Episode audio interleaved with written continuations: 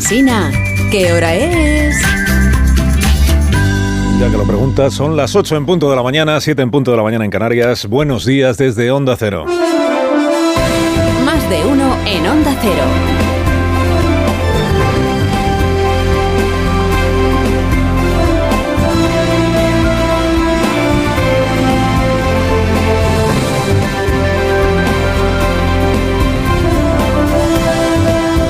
Tal? ¿Cómo están? Bienvenidos a una nueva mañana de radio. Estamos el 29 de enero de 2024, otro día de primavera anticipada, como les venimos contando, y va a seguir así toda la semana.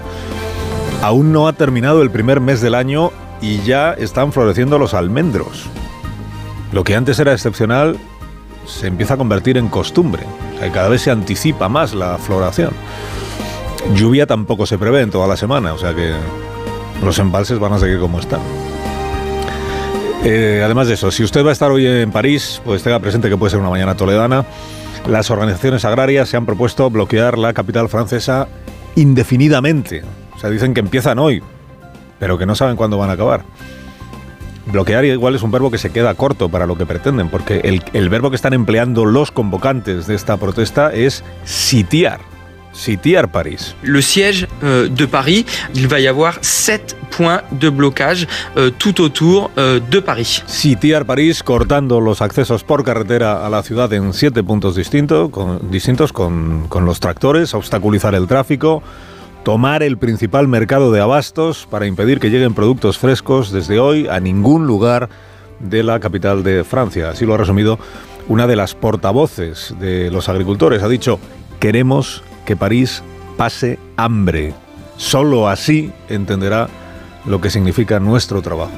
Solo así lo entenderán quienes residen en París. Mercado Central de Gonguis, es el principal suministrador de verduras, de carne, de pescado, de fruta para las tiendas y para los restaurantes de, de la ciudad de París. Bueno, el Ministerio del Interior de Francia ha desplegado eh, en respuesta a esta convocatoria a 15.000 policías, anunció en la tarde de ayer el ministro del Interior, 15.000 policías para impedir que el sitio de París, el asedio, se, se consume y para evitar también que sean atacados, asaltados o entorpecido el trabajo de los transportistas camioneros españoles, que están en el punto de mira de las organizaciones agrarias que convocan esta protesta. El pulso es entre estas organizaciones, son más de 200.000 agricultores los que están representados por por estas organizaciones. ¿eh? El pulso es entre ellas y el gobierno de Macron en la persona del recién ascendido a primer ministro, que se llama Gabriel Attal, pero es una crisis que trasciende ya la política doméstica francesa y la trasciende por doble motivo. Uno, que es la agricultura española la que está en el punto de mira. O sea, los camioneros que transportan producto español lo vienen sufriendo ya y probablemente lo van a volver a sufrir hoy tanto en la frontera, en los pasos fronterizos de Pirineos, como en otros puntos de la, de la red de carreteras francesas, porque lo que pretenden bloquear los caminos franceses también es el transporte de producto español.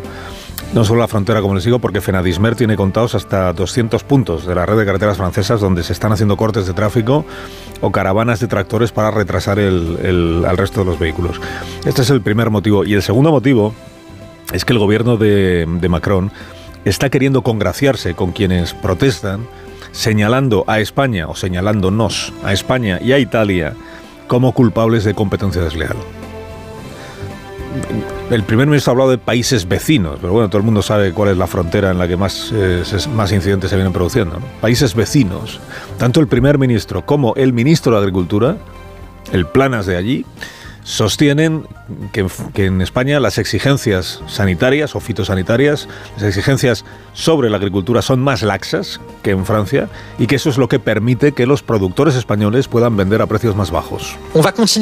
Vamos a seguir adelante luchando contra la competencia desleal. Es algo muy importante para nuestros agricultores, que se les impongan reglas que pueden tener justificación sobre el papel, pero que no se les impongan a otros y ver cómo los productos de aquellos que no tienen esas reglas entran en territorio nacional. Eso se llama competencia desleal. Competencia desleal, de manera que el gobierno de Francia primero lanza un misil contra el sector agrario español. Seguro que el ministro Planas, el, el de aquí, el nuestro, habrá tomado nota y, y, responderá de inmediato, imagino.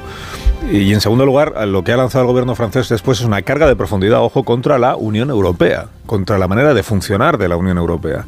que según el joven primer ministro macroniano, del que la prensa la semana pasada describía como el niño prodigio, la Unión Europea es culpable de sembrar la discriminación entre los países europeos. Ha pronunciado dos palabras el primer ministro de Francia que avisan de lo que puede venir. Las palabras son soberanía e independencia.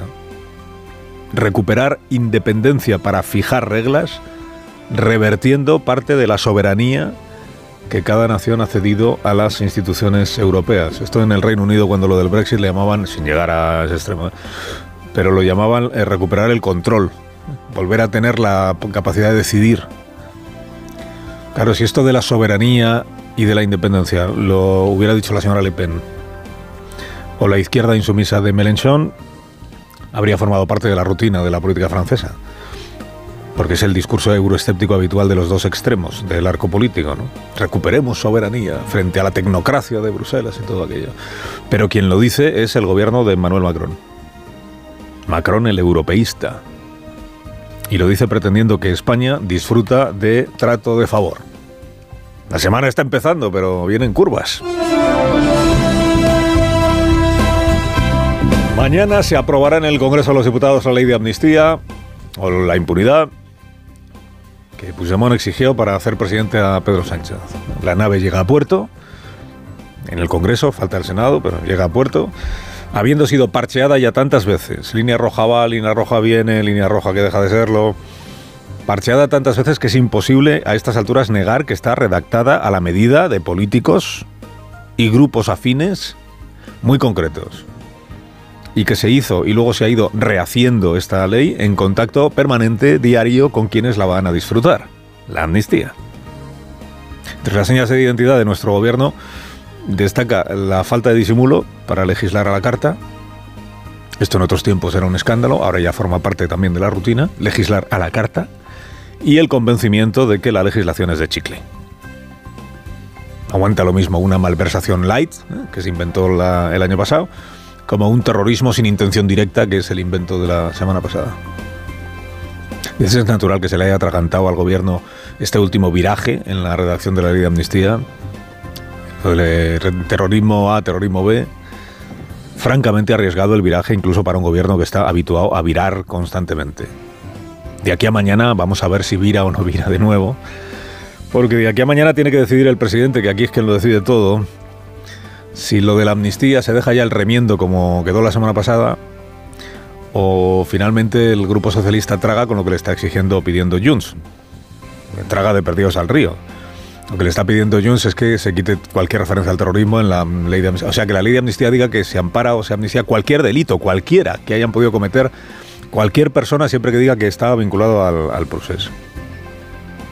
Dice luego ya que Dios reparta suerte cuando llegue el examen europeo con esto del terrorismo y no sé qué. Ayer a Sánchez le preguntaron en la vanguardia por García Castellón, el juez, y dijo muy en su sitio el presidente que él sobre cuestiones que están subyúdice no se pronuncia nunca.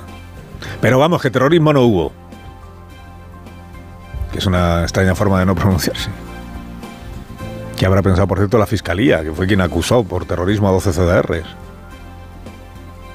Bueno, la amnistía con una redacción o con otra se va a aprobar, con una o con otra, porque a los 178 diputados que la van a respaldar mañana les da un poco igual lo que diga el articulado. Les inquieta un poco a los de Junts per Cataluña, igual un poco a los de Esquerra, pero en general dicen lo que, lo que, nos, traen, lo que nos traigan saben a lo que van los 178 diputados, van a bendecir el texto que han escrito a seis manos eh, Sánchez, Puigdemont y Oriol Junqueras. No es un secreto para ninguno de ellos que la mayoría de la sociedad está en contra de la amnistía. En seis meses no se ha publicado una sola encuesta que diga lo contrario. Por, por, algo Tezanos prefiere no preguntar directamente la opinión de los españoles sobre la amnistía, porque sabe lo que va a salir. La mayoría de la sociedad la rechaza, la mayoría de los diputados la van a abrazar mañana. A veces ocurre esta paradoja, muy propia de la democracia representativa, y que por supuesto en nada cuestiona la legitimidad, palabra de moda, la legitimidad de los diputados que tienen que votar lo que crean oportuno independientemente de lo que digan las encuestas, faltaría más. En eso consiste la democracia representativa. Dicho que usted me representa, pues ahora ya usted va decidiendo. Pero saben lo que hay. Dice, ¿sería más edificante que estos diputados votaran a favor de la amnistía por convicción y no por disciplina de grupo? Sí, sobre todo los de un grupo. Porque mañana cada uno de los grupos, salvo uno, va a reflejar fielmente lo que piensa su electorado sobre esto de la amnistía. O sea, los grupos de Sumar, Junts, Esquerra, el PNV, Bildu, a favor de que sean abortadas todas las causas judiciales y en sintonía con quienes les han votado, seguramente pues están, si no todos, casi todos en esa tesis. Ah, Podemos también, perdón. Que, que ahora lo difícil es acordarse de que todavía está ahí Podemos. Cuatro diputados de Podemos también. Los grupos del PP y de Vox, más el diputado de UPN y la diputada de Coalición Canaria, en contra de amnistiar. En sintonía, seguramente plena, con lo que opinan sus votantes. Y luego está el PSOE, que es quien peor lleva todo este debate por razones palmarias, que diría el señor Galindo. Porque es el grupo que ha llegado a su actual posición de exaltación de la amnistía, no por convicción, sino por el vértigo de arriesgarse a unas nuevas elecciones. Los diputados socialistas nadie les ha pedido nunca opinión porque ¿para qué? Si a quien discrepa lo llaman extrarradio. Como sabe el líder del Partido Socialista, presidente por la gracia de Puigdemont, hay un tercio de sus votantes, al menos un tercio, que no le aplauden en este viraje pobremente argumentado de la amnistía. Es el tercio de votantes socialistas, de izquierdas, progresistas, que están en contra de la amnistía, naturalmente que los hay. Y que mañana verán cómo el partido al que votaron pues finge no darse por enterada su existencia. Unanimidad. En la entrevista de ayer replanteaban al presidente si la ciudadanía entenderá que se apruebe la amnistía sin que el independentismo haya reconocido sus errores de 2017. Fíjate que le preguntaban errores, que no delitos. En otros tiempos Sánchez se habría esforzado en persuadir a los lectores de que sí han asumido los independentistas sus errores, que han renunciado a la unilateralidad, que han aceptado la Constitución, en fin, toda la chatarra argumental con que nos obsequió el gobierno durante meses, pero ahora ya ni se esfuerza en eso. ¿Para qué vamos a insistir en que han renunciado a la unilateralidad si sus socios se encargan cada día luego de proclamar que no han renunciado a nada? Es verdad que lo que digan las encuestas sobre este asunto de la amnistía al presidente, pues... Hombre, no diré que le resbala, pero vamos, que no le... Él despacha este incómodo asunto de la opinión pública en contra, profetizando que acabará aplaudiéndole la amnistía a la opinión pública con la misma perseverancia con la que se empeñan a afirmar que la ciudadanía ha acabado aplaudiendo los indultos. Tampoco hay una sola encuesta que diga que la mayoría de la sociedad está a favor de los indultos. Dos años después. Por cierto, poco discurso nuevo demuestra tener un presidente cuando el periódico que le ha hecho la entrevista en su edición digital lo que más destaca es esta declaración que hizo ayer Sánchez sobre la fachosfera, que es esta, este palabra que ha debido, ha debido de leer en el país. Toda esa fachosfera pues lo que hace es polarizar, insultar, generar eh, bueno, pues una desconfianza con un fin claro. Tienen un naufragio de ideas, están parasitados por la ultraderecha. ¿Cómo pueden derrocar a un gobierno legítimo de dos partidos de izquierdas, creando ruido para desmovilizar al electorado? Derrocar al gobierno desmovilizando al electorado. Esto en la próxima entrevista que dé el presidente confío en que alguien le pida que lo desarrolle un poco para... Y solo hay una manera de jubilar a un gobierno durante la legislatura, se llama moción de censura, bien lo sabe el, presidente. por mucho que se desmovilice el electorado, si no hay elecciones generales hasta dentro de tres años y medio. O sea que sin moción de censura no hay, no hay posibilidad de tumbar a ningún gobierno. Y luego llegan las urnas, pero en las urnas no se, en las urnas se releva, si acaso, a un gobierno, no se le derroca.